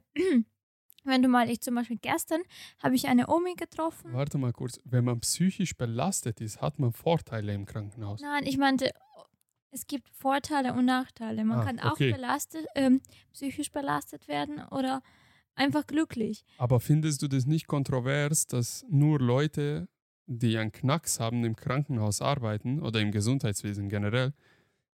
Also mit Knacks ist dann irgendwie es schon vorprogrammiert, dass du psychisch nicht Ja, unbedingt am gesundesten bist. Nein, mit Knacks ist nicht gemeint, dass du psychisch was, psychischen Knacks hast, um da zu arbeiten, sondern ähm, es gibt Menschen wie du, die sagen, oh Gott, dich ekelt das so an und das, keine Ahnung, dich nimmt das zu sehr mit, Mhm. weil vielleicht dein Verstand zu viel arbeitet. Oder wie ich das finde, boah, das sieht so geil aus. Ja, und oh, für uns ist es so, oh geil, wir können das sehen oder wir können das Ah. machen und bei der OP möchte ich selber gerne das machen oder keine Ahnung, Gibson zum Beispiel. Solche Sachen Also halt. ihr habt einen Knacks im Sinne von Faszination Ja. gegenüber Biologie und Ja, und- Gesundheitswesen. Ah, verstehe. Uns, äh, ja, für uns ist das eher so was, wir werden glücklich, wenn wir sowas sehen können. Okay, die Aussage habe ich vorhin dezent missverstanden. Ja, deswegen. Die sind nicht alle psychisch irgendwie, die gehören eigentlich irgendwie zum Psychiater oder so. So war das jetzt eigentlich nicht. Hätte ich jetzt so gedacht. gedacht, ehrlich gesagt. Ja, genau, die sind alle krank im Gesundheitswesen. So, Im aber- Kopf. Christina, wir haben dich unterbrochen. Alles gut. Ja, gestern kam so eine Omi zu uns. Die ist, glaube ich, 80 oder 82. Ja, die hat sich den Unterarmgelenk äh, gebrochen. Mhm, richtig. Also zwischen, zwischen Hand und Unterarm. Ellenbogen eigentlich. Ja, recht. Äh, ja, das ist so halt. Äh, es gibt zwei Knochen, Radius und Ulna. Das größere Knochen bricht meistens, wenn du runterfällst von etwas und du fällst quasi auf Hände drauf, dann bricht das. Mhm. Meistens. Und ich habe mit ihr so geredet. Ich wollte, ja, ich weiß nicht, was ist passiert. Ich mache eigentlich alles. Ich gehe im Wald, hole mir Holz und so weiter. ich bin eigentlich allein zu Hause. Ich mache alles selber, aber irgendwie bin ich verrutscht und ist mein Handgelenk jetzt gebrochen. Shit, shoot und puff. Ja, irgendwie so. Dann, die war so nett und die war so brav. Die hat sich Taschen geholt und alles vorbereitet. Die hat ihre Medikamenten mitgenommen.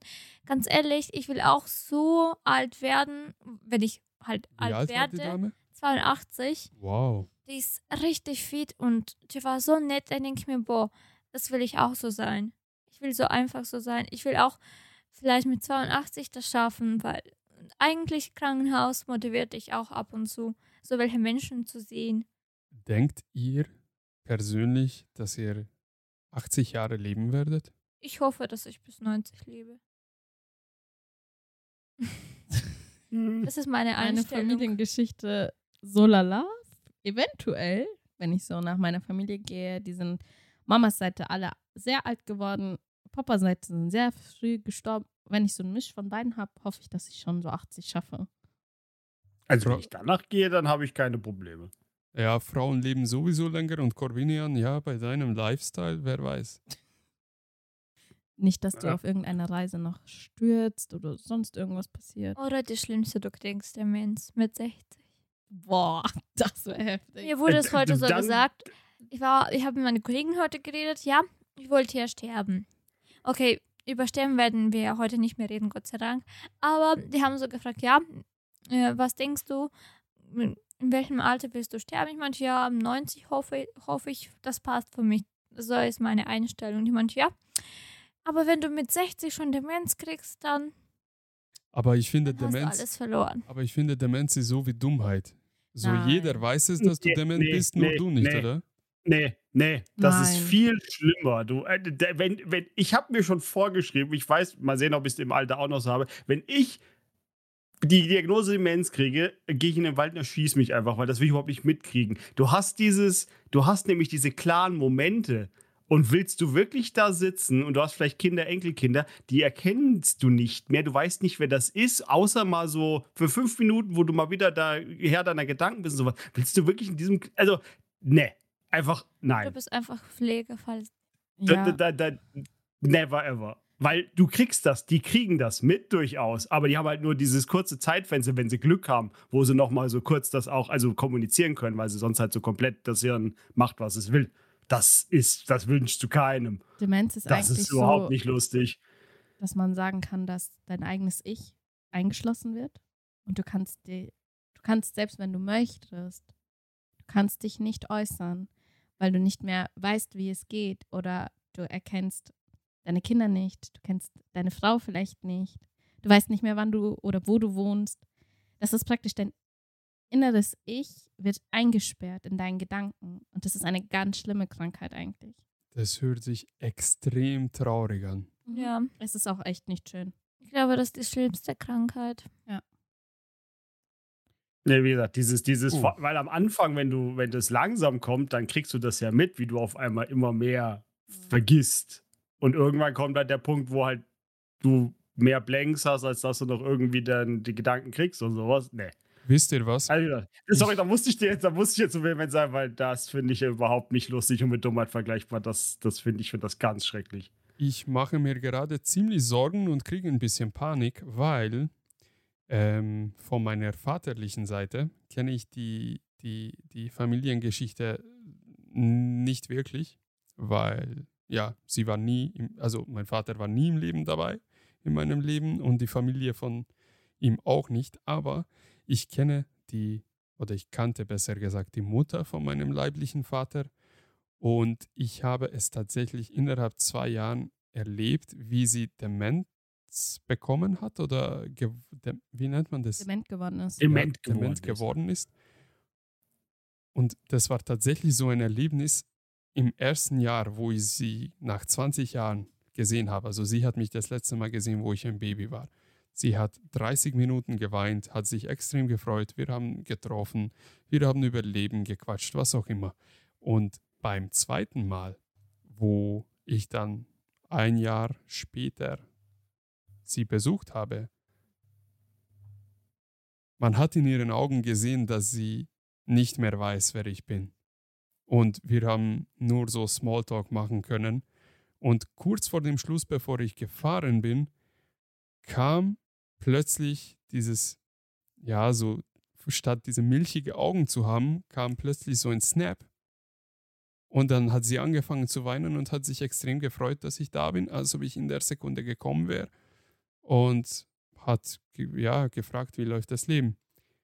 Und ich merke das an mir selbst. Also ich habe ein sehr, sehr schlechtes Gedächtnis, was Kurzzeitgedächtnis angeht. Wie ein Fisch.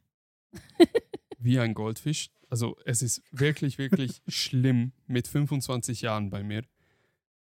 Und ja, das ist auf bestimmte Substanzen aus meiner Kindheit wahrscheinlich auch So zurückzuführen. oft auf den Kopf gefallen, meinst du? Nein, Agneta, das meine ich nicht. Ist aber auch egal. So. Und ich glaube, ich habe schon eine genetische Veranlagung auf sowas und ich habe auch wahrscheinlich äh, durch Lebensart schon ein bisschen Vorarbeit geleistet, dass ich auf sowas anfällig bin und wenn ich das so höre, kriege ich ein bisschen Angst. Nur das wollte ich damit sagen. Man kann das überprüfen. Aber Ja. machen wir jetzt der. Quiz. Ja, vielleicht, äh, das wird ein bisschen lockerer und ein bisschen, ja, lustiger, hoffe ich Immer mal. noch was Leichtes zum Abschluss. Ja, Ja, so Es waren jetzt ganz schon leicht harte Themen, aber Gesundheit ist halt nicht nur schön. ein Limoncello noch nach unser Tiramisu. Ein So. Limoncello. Mann. Mm. Jetzt hätte ich echt Lust auf Tiramisu. Ich auf Limoncello. So, ich Wir habe. Nichts. ich werde für euch ein paar Mythen, vor- Mythen, ach Gott, diese Sprache ist ja ätzend. Mythos, also ich werde Mythen für euch vorlesen, die man so mitkriegt aus der Familie, äh, ist so Hörensagen, Geschichten und irgendwie glaubt man dran und dann wird es Wahrheit. So, ich habe ein bisschen recherchiert, ich sage es euch ehrlich, die Antworten oder ob es richtig oder falsch ist, ist sehr subjektiv. Also das sind subjektive Wahrheiten bei Blickwinkel Chaos. Yes.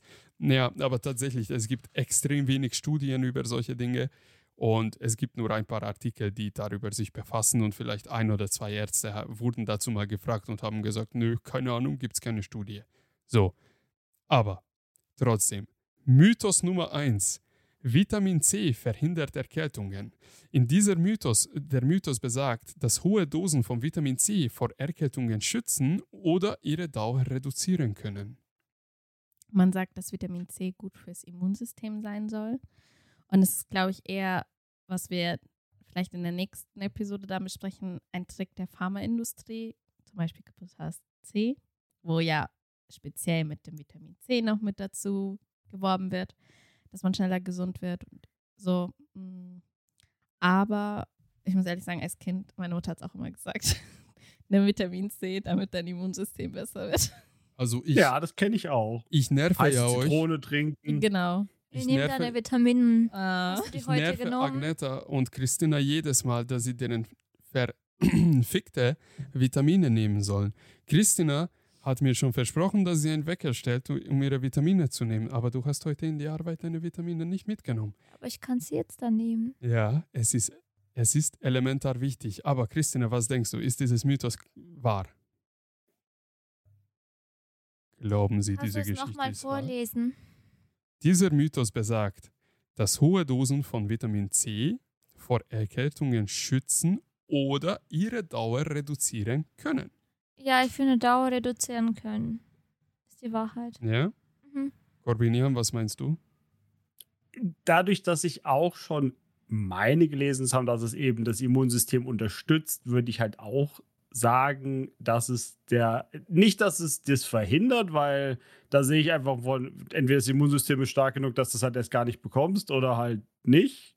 Aber dass du, wenn du es hast, dass es den Heilungsprozess unterstützt, sage ich ja. Ja, also der Faktencheck, was ich dazu gefunden habe, war, obwohl Vitamin C wichtig für das Immunsystem ist, konnte in Studien keine konsistente Evidenz dafür gefunden werden, dass die Einnahme von Vitamin C vor Erkältungen schützt oder sie signifikant verkürzt. Es kann jedoch dazu beitragen, die Schwere oder die Schwere und oder Dauer von Erkältungen bei einigen Menschen leicht zu reduzieren.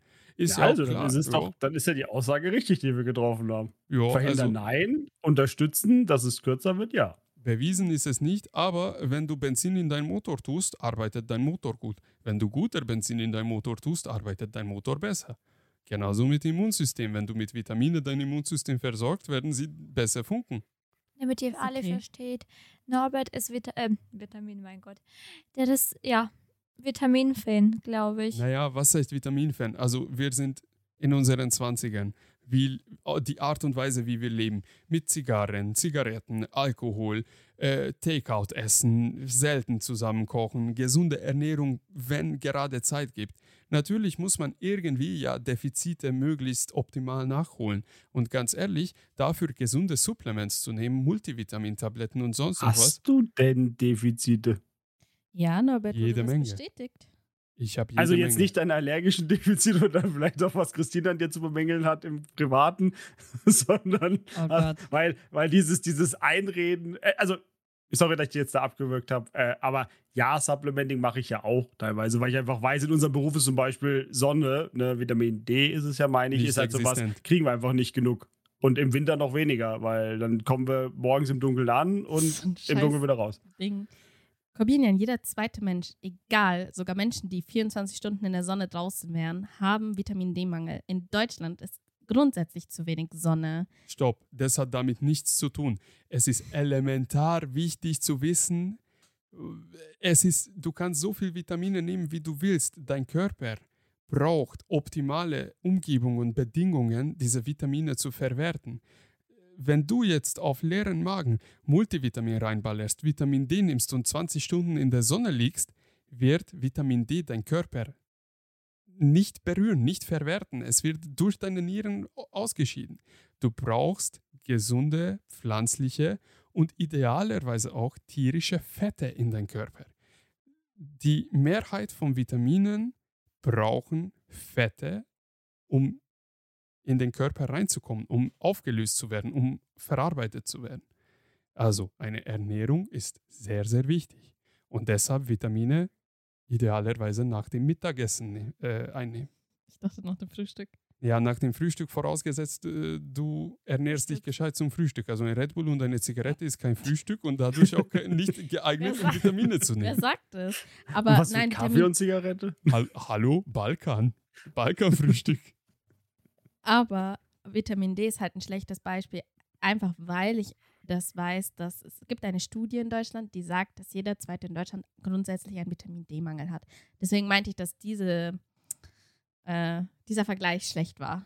Ja, Ja, aber es ging ja eher ums mit, es gibt einfach einen Grund für, wenn du ein Defizit hast, nachzubessern. Und bei dem anderen, deshalb habe ich neu gefragt, aber weil andere, so zum Beispiel, was ich, Vitamin C und sowas, du hast in so vielen Getränken, wo es gar nicht draufstehen muss, hast du einfach Vitamin C drin. Deshalb wirst du da nie einen Mangel kriegen wahrscheinlich, weil sie es nicht draufschreiben müssen und Mhm. trotzdem ist es drin, weil es halt Mhm. Säure, Säure, ein bisschen Säure ist. Äh, ja, wie gesagt, deshalb. Aber jetzt halt jemand, der einfach nur sagt, so, oh, ich bin Anfang Mitte 20 und jetzt muss ich hier schon die Supplements in mich reinwerfen, weil ich bin ja so, mein Lebensstil ist ja so schlecht und äh, das Leben ist, also, so, es klang jetzt so von wegen so, oh, ich habe so harte Defizite, äh, Nee, was nee. das angeht. Wenn ich das jetzt nicht machen würde, dann liege ich nur noch auf, äh, dann bist du öfter im Krankenhaus. Nee, so war es nicht gemeint. Aber ich merke selbst extreme Unterschiede bei mir, bei meinem Wohlbefinden. Kann auch sein, es ist ein bisschen Placebo, aber ganz ehrlich, so what? Es funktioniert.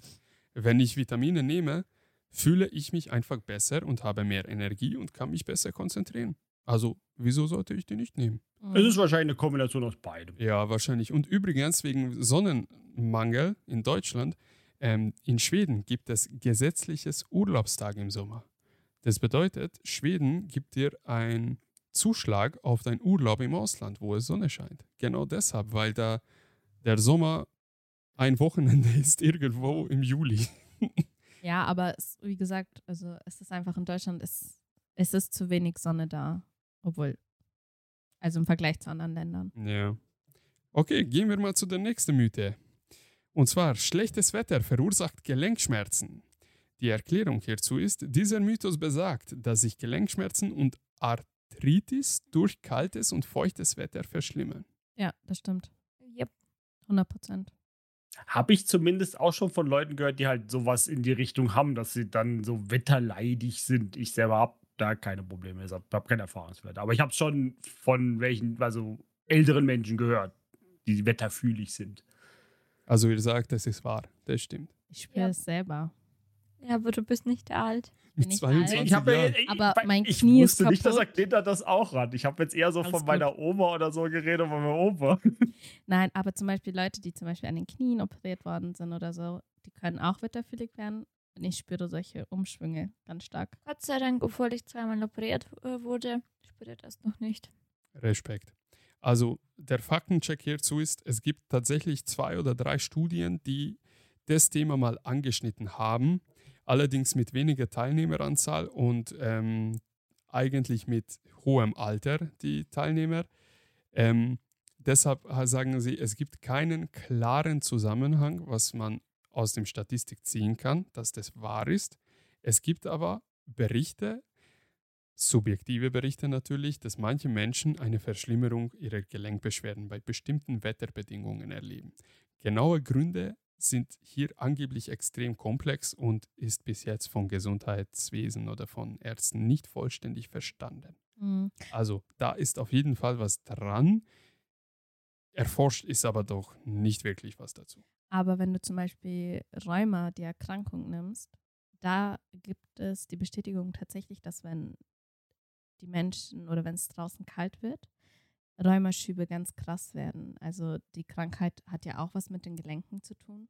Was ist diese Krankheit genau? Meine Oma hat es, aber ich habe keine Ahnung, was das ist. Rheuma ist eine Autoimmunkrankheit. Es hat was mit deinem Immunsystem zu tun. Ich kann es nicht 100% erklären. Ich muss ehrlich sagen, ich habe da ein bisschen geskippt in der Schule. Oje. Ganz Oh Aber hat auf jeden Fall mit Gelenken auch was zu mit tun, oder? Gelenken zu tun. Ähm, dein Körper schickt praktisch wie Entzündungen an den Gelenken. Also du hast einfach sehr starke Schmerzen. Und ähm, zum Beispiel mein Uropa, als er noch nicht in Deutschland gelebt hat, hat sich mit Wespengift behandelt, weil die Stellen dann warm geworden sind. Stimmt, das kenne ich.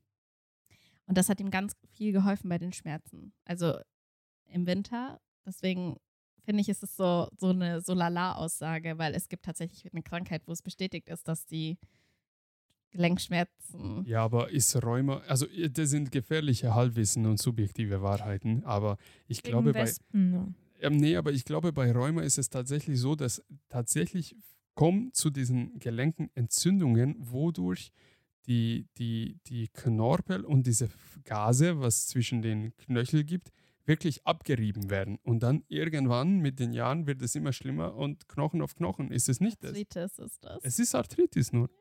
Echt? ja. Abnutzung vom Knochen. Wieder was anderes. Ja gut, gefährliche Wahrheiten, Halbwahrheiten, sag ich doch. So, gehen wir mal weiter. Wir, wir können abschließen, dass Mhm. das auf jeden Fall zumindest was dran ist. Mhm. Wir kennen jeden, der irgendwas derartiges hat und sagt, oh, es wird regnen, meine, ja, mein Poloch juckt oder was auch immer. So, Oder mein Kopf tut weh. genau. Lesen bei schlechtem Licht schadet den Augen. Dieser Mythos besagt, dass das Lesen bei schlechten Lichtverhältnissen die Augen dauerhaft schädigen kann. Ich glaube nicht.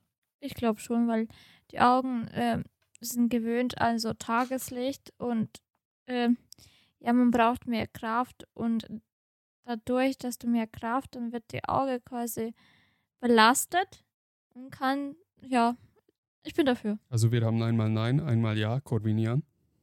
Ich würde es jetzt fast logisch begründen. Wenn nichts dran wäre, warum ist bei Arbeitsplatzergonomie äh, beschrieben, dass du ausreichend Licht haben sollst, wenn es irgendwie, wenn es absoluter Bullshit wäre? Das ist wegen Allein dem Fokussieren deswegen. von Auge. Du bekommst Tränen und ähm, verlorene Augenfokus, wenn du schlechte Lichtverhältnisse hast. Also? Und wenn das Ja. Auge sich mehr anstrengen muss, ist es quasi Abnutzungserscheinungen, dann wird es halt schneller schlecht. Aber der Mythos besagt, dass es dich dauerhaft schädigt. Das bedeutet, wenn du fünf Jahre lang im schlechten Licht äh, am Computer sitzt und ganz nah dran, ähm, dass du dann irgendwie dauerhaft beschädigte Mhm. Augen hast. Jein? Bin Also ich ich-. Ich kann Weil tatsächlich. ich, ich, ich sitze schon seit vielen Jahren in wahrscheinlich viel zu, zu nicht belichteten Räumen vorm Computer immer wieder. Habe ich viele Jahre gemacht und jetzt auf der Arbeit ist es ja auch so, dass man ne, Büro hell äh, erstmal Licht ausmachen. Äh, und meine Augen definitiv schlechter über die Jahre geworden sind, aber das kann halt auch einfach das Alter sein. Glaube ich auch, weil ganz ehrlich, du bist der Einzige, der kein Brillenträger von uns ist. Irgendwie hin oder her, aber wir alle Trotzdem finde ich meine Brillen. Augen deutlich schlechter, als, als ich 20 war. Ja, vielleicht werde ich auch bald nicht mehr tragen. Ja, also Ich schon. sch schlechte Augen kann an ganz vieles liegen. Ich habe hierzu tatsächlich ein bisschen recherchiert. Es gibt Augenärzte, die fest davon überzeugt sind, dass ja zu nah, zu lang an Handy zu starren, in schlechtem Licht und so weiter, deine Augen nicht schlecht machen.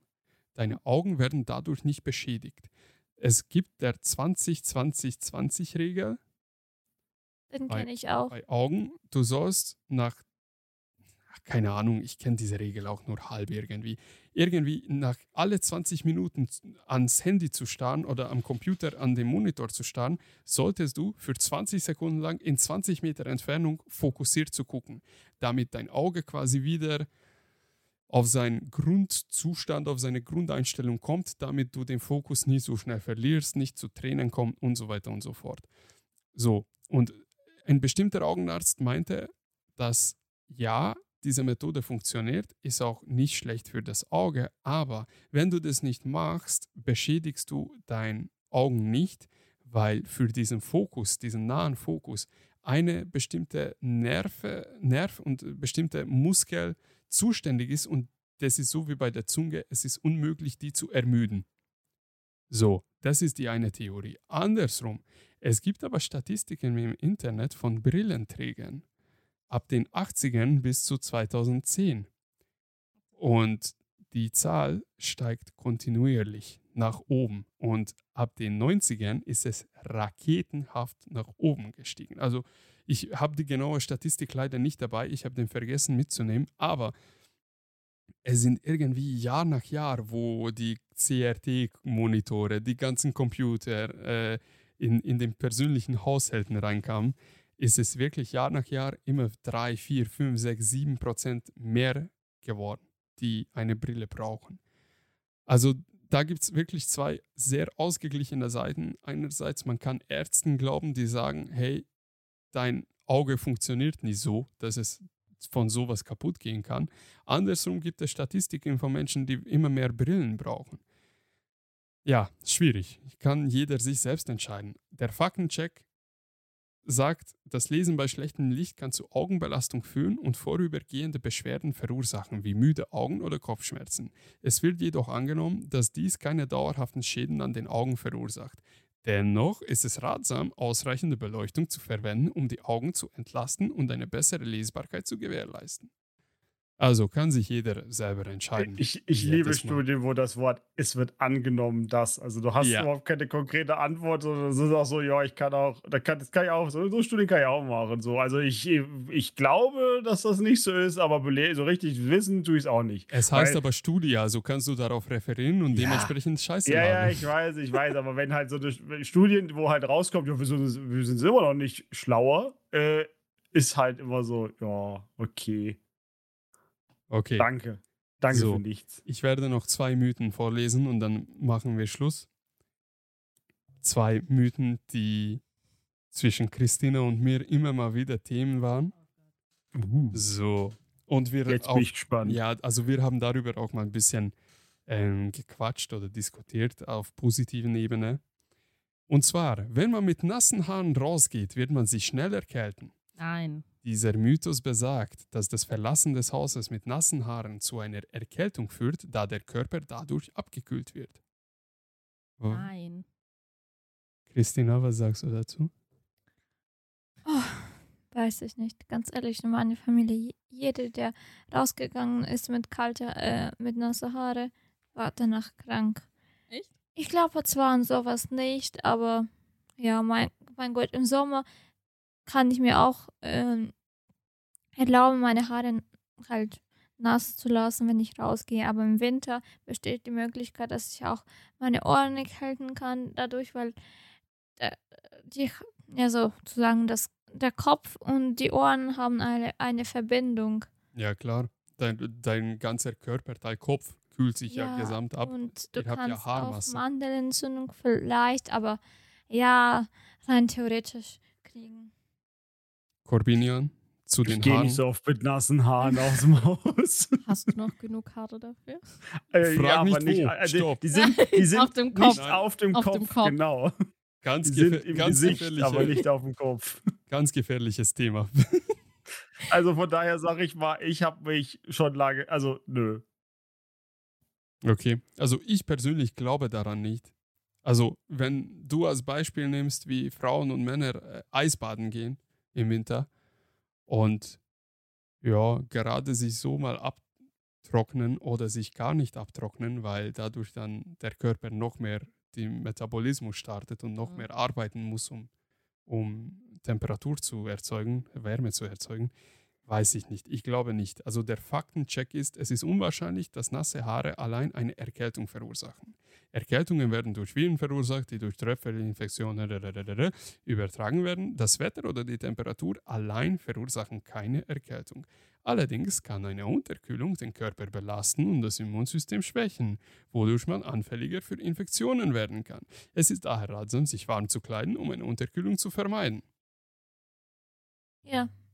Aber du kriegst Unterkühlung, wenn deine Haare nass sind. Ja, Ja, das bedeutet, ich hatte. Aber dann sind recht. nicht die nassen Haare direkt die Ursache, sondern das ist nur eine, ist es eine Korrelation oder eine Kausalität? Ähm, auf jeden Fall gibt es eine Abhängigkeit. Ja, die, ich sehe schon, die Worte sagen euch so überhaupt Nee, nicht. Ich benutze sie nicht mehr. alles gut. Also Also Ja. mein Kopf ist verwirrt von diesen Wörtern. Agneta, Du darfst mit nassen Haaren nicht rausgehen. Ich gehe seit fünf Jahren mit nasse Haare im Winter raus. Das Also, interessiert der, mich der. Punkt ist, du Wie oft wirst warst du schon krank? immer. Jedes Mal. Danke, Norbert, danke. Also, der Punkt ist, du wirst nicht von den nassen Haaren krank, Mhm. sondern du wirst dadurch krank, dass du deine Multivitamintablette nicht nimmst Oh, Norbert. Mhm, mhm. und dein Immunsystem schwach ist wie. Hast du es schon mal mit Vitamingummibärchen versucht, weil sie die Tabletten nicht mögen? Die schmecken zu süß. Habe ich schon probiert. Ah, okay. Ich bin ehrlich, ich nehme nichts. war ein Versuch wert. Ich nehme Ja. schon zu viel. Muss ich nicht das noch nehmen. Also, durch die Unterkühlung und schwache Immunsystem bist du anfälliger für Virenerkrankungen und dadurch kannst du eine Erkältung einfangen. So, unsere letzte, unser letzter Mythos für diese Episode. Knacken der Finger führt zu Arthritis. Nein. Oh, ich hasse es. Nein, Diesen Geräusch macht mich so fertig. Bitte nicht neben dir, mir ist, das bei dir wird es machen. rausgemacht, aber ich glaube, bei mir geht's. Ich finde Nee. das voll Mhm. krass. Das, Bei meiner Ah, Aufnahme sehe ich es. Aber es stimmt nicht. Ich habe nämlich mit einem Physiotherapeuten gesprochen, weil meine Mutter mich deswegen die ganze Zeit genervt hat, weil ich meine Finger knackse. Und er meinte, es ist nicht schädlich. Es ist einfach nur, ja, praktisch, dass das Wasser oder Gelenksflüssigkeit zwischen den Fingerknochen einfach wieder zurückkommt dann. Mehr nicht. Und das Knacken muss ja nicht mal unbedingt die Ursache sein, dass es das ist, weil ich habe das zum Beispiel mit den Knien und hat das immer komisch gefunden. Da, da habe ich das Geräusch auch, aber B sind das, ich habe das ja extra beim Orthopäden checken lassen. Das sind Sehnen, die einfach in dem Moment da so drüber gezogen Mhm. werden und dieses, dieses, diese Spannung, die dann wieder rausgeht, die macht dieses Knacken. Das ist einfach nur die Sehne, die über die über vorne am Knie so lang geht. Es sind nicht immer die Sehnen. Also das habe ich auch und ich Nee, nicht immer, aber das, ich sag nur, Knacken muss nicht immer Ja, ja. Flüssigkeit sein, es kann verschiedene Sachen sein. es sind Gase Und tatsächlich. Es ist nicht schädlich. Also ich habe auch bei dem Knie das und auch bei den großen C und man spürt bei beiden wirklich extrem, dass es die Knochen sind. Ähm, der Faktencheck sagt, bitte? Alles gut, wieso das sind die Knochen, als würdest du so jetzt mal so brechen, so ein bisschen so angeknackst. So, wissenschaftliche Beweise gibt es nicht, die das zeigen würden, dass das Knacken der Finger zu Arthritis führt. Der, das charakteristische Geräusch beim Knacken entsteht durch das Freisetzen von Gasen in der. Oh Gott, seid, seid bereit? So, das charakteristische Geräusch beim Knacken entsteht durch das Freisetzen von Gasen in der Synovialflüssigkeit Trivialflüssigkeit. die die Gelenke schmiert. Es wurde jedoch festgestellt, dass wiederholtes und exzessives Knacken der Finger zu vorübergehenden Schwellungen oder Gelenkschmerzen führen kann. Und das kann ich aus persönlicher Erfahrung zustimmen und als wahr ähm, Ich hoffe, dass aussagen. mein Schwager hört das Also mit, an. also mit Der 14, liebt das. 15 hatte ich wirklich eine, eine, ja, kann man schon sagen, eine Sucht zum Knacken. Ich habe wirklich dann rumexperimentiert, welche Knochenteile ich noch knacken kann. Und ich habe extrem sensible und leichte Gelenke oder so Kn- Knorpel dadurch äh, in, in meinen Händen. Und ich hatte wirklich angeschwollene Finger bis zum geht nicht mehr für ein, zwei Wochen. Ich habe Angst gehabt. Ich so, fuck, Ich so, ich habe komplett meine Finger kaputt gemacht, weil meine Eltern haben mich damit immer abgestocken, ja, du wirst so zittern wie ein alter Mann in ein, zwei Jahren, wenn du es weitermachst. Und ich dachte mir, ja, fuck it, so what, dann zittert es halt. Und dann waren die angeschwollen und haben arschweh getan und ich wusste nicht, was ich machen soll und ich habe es geheim gehalten und habe Kühlpads draufgetan und was weiß ich. Und dann so nach drei, vier Tagen ist es weggegangen, aber ja, dann war es das mit der Sucht tatsächlich. Mhm. Ich muss sagen, ich habe sowas in der linken Hand, wenn ich mein, Bitte meine linke Hand, nein, nein, zu einem Faust und einfach nur hin und her drehe. Es knackt von alleine, ohne dass ich was mache. Im Ellenbogen, Nein, hier vorne, in dem Handgelenk. Echt? Ja. Bei mir hinten, gebrochen? im Ellbogen. Ah, ah. Nicht gebrochen, nichts. Oh, und der Orthopäde sagt, da gibt es nichts, was man finden könnte. Also kann es nicht erklären. Also stimmt, wenn ich auch mein, so eine Faust mache und 90 Grad meinen Arm stelle und ich dann das drehe, dann knackt es auch bei mir im Ellbogenbereich. Ihr seid nicht gesund. Ja, wissen wir. Wir haben ja Aber wir haben gerade gerade gesagt, es ist nicht ungesund. Ja. Es, ist, es ist nicht ungesund, also sind wir normal gesund. Ist nicht schädlich. So, Genau. das wäre es gewesen mit meinen Mythen und Quiz. Habt ihr Es- Feedback? Was für Quiz? Ja, keine Ahnung. Das heißt Quiz? Quiz. Ich, ich bin Ausländer, ich sag Quiz. Ja, ich bin auch Ausländer und sag trotzdem Quiz. Ja, du bist Deutsch. Die Please. Klappe. Deutsche Integration. Ja, ist gut gelungen bei mir. Gut, seid ihr einverstanden, wenn wir Thema Altersvorsorge und Thema Pharmaindustrie auf eine spätere Episode Mhm. verschieben? Ja. Ja. Super. Die passen so gut zusammen. Eigentlich schon, ja. Ja, irgendwie schon. Ey, wenn du es, je nachdem, wie du Altersvorsorge interpretierst, ja doch, weil auch dein, dein Ja. Supplementing ist ja auch Altersvorsorge, Ja, und in je, Anführungszeichen. und je älter du wirst, desto mehr Medizin brauchst du. Ja, nicht unbedingt. Du kannst auch in jungen Jahren viele Sachen nehmen. In Deutschland schon. Ja, aber das ist eher selten, sage ich jetzt mal. Du kannst auch einfach Glück haben, es ist nicht so, Norbert. Es ist nicht, äh, klar, alt sein ist es wahrscheinlicher, dass du irgendwann einfach 1, 2, 3, 4, 5 ganz viele Tabletten schlucken wirst, morgens, mittags, abends.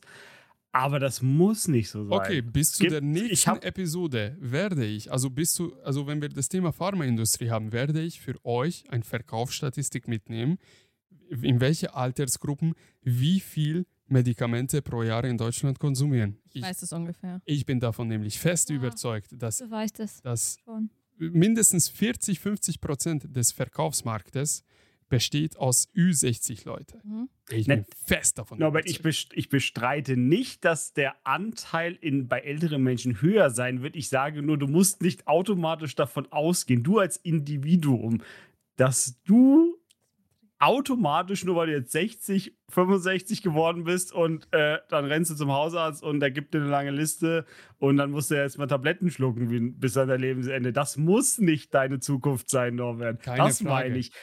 Aber wir leben in Deutschland und ganz ehrlich, egal wo du in Deutschland lebst, in welchem Eck, du siehst es, wie 60, 70, 80-jährige Menschen aussehen. Also sie sind überwiegend, natürlich gibt es Ausnahme, aber sehr viele von denen sehen einfach nur noch kaputt aus und extrem alt.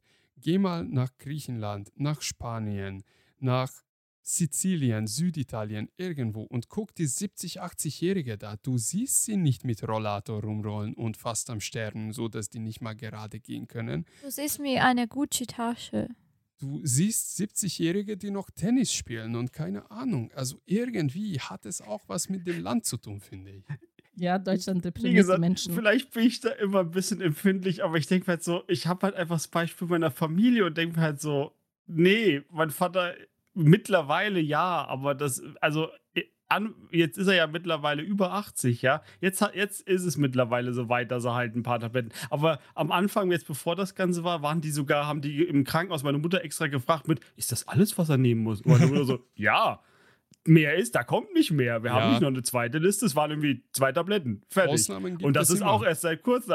Deshalb, deshalb bin ich da so ein bisschen so, nein, es muss nicht sein. Ich kann deinen Es Blick ist einfach nur verstehen. Lebensstil und was du halt draus machst und ein bisschen Gene wahrscheinlich auch. Ja, höchstwahrscheinlich. Ganz viel an Genen. Gut. Ja, aber wie gesagt, Ich glaube, wir können jetzt abschließen. Die Episode, ähm, die, das Thema Pharmaindustrie werden wir ja später nochmal aufarbeiten. Gut, dann das war's für diese Folge von Blickwinkel Chaos. Vielen Dank für das Zuhören. Und ich hoffe, ihr hattet genauso viel Spaß wie Agneta, Christina und Corvinian. Achso, und ich. Ja. So, falls ihr Fragen oder Anregungen zum Podcast habt, könnt ihr uns gerne eine Nachricht auf Instagram schreiben. At Blickwinkelchaos. Oder taggt uns in irgendwelchen Sachen, was ihr interessant findet. Dafür sollte man aber auch eure Insta-Profile verlinken. Darf man das denn machen? Ja. Ja, wie findet man euch auf Instagram? Einfach. Tja, Oh, die Frage kann er mir nicht stellen. Jetzt ist der Sack aus dem Maus. Oder was? Katze aus dem Die Sack. Katze aus dem Sack. So, Agneta, dein Instagram. Einfach Agneta und dann hinten 997. Hinten. Hinten dran geschrieben, praktisch. Also einfach Agneta997. Mhm. Hättest du auch einfach so sagen können. Ja, egal, Norbert, das ist genau das gleiche. Christina, darf man dich finden? Wenn ja, wie? Ähm, ja, ich heiße ganz einfach Snigur Christina. Aber ich bin Privatprofil. Ja, man, Oh muss no. uns erst anfragen, tatsächlich. Wollt ihr das wirklich? Okay, vielleicht kriegt ihr Premium-Zugriff auf die Instagram-Profile. Corbinian, wann machst du ein Instagram-Profil? mhm, genau. Für was wir darüber geredet haben. Also bis zu der nächsten Episode, perfekt. Dann folgt uns bitte auf euren Lieblings-Podcast-Plattform und lasst eine hoffentlich positive Bewertung da, falls es geht. Ja, was kann man noch sagen? Bleibt stabil, hört uns weiter an. Wir wünschen euch schönes Wochenende. Ja, und schöne Grüße an Simon. Gut? Aber die Okay. Folge kommt doch dienstags raus. Ach so, ja. Wieso, was hast du gesagt? das ist Ein nicht schönes. Wochenende. Ja, Ja, gut. für Wir uns nehmen- ist bald Wochenende. Ja, aber wir können es schneiden, kein. Problem. Ja, ich kann alles schneiden, oder? Welcher Tag ist heute eigentlich? Donnerstag. Ja. Donnerstag. Schade, das ist kein Freitag. Nice. so, Also, dann schönen Dienstag noch euch. Vielen Dank fürs Zuhören. Ciao, ciao. Ciao.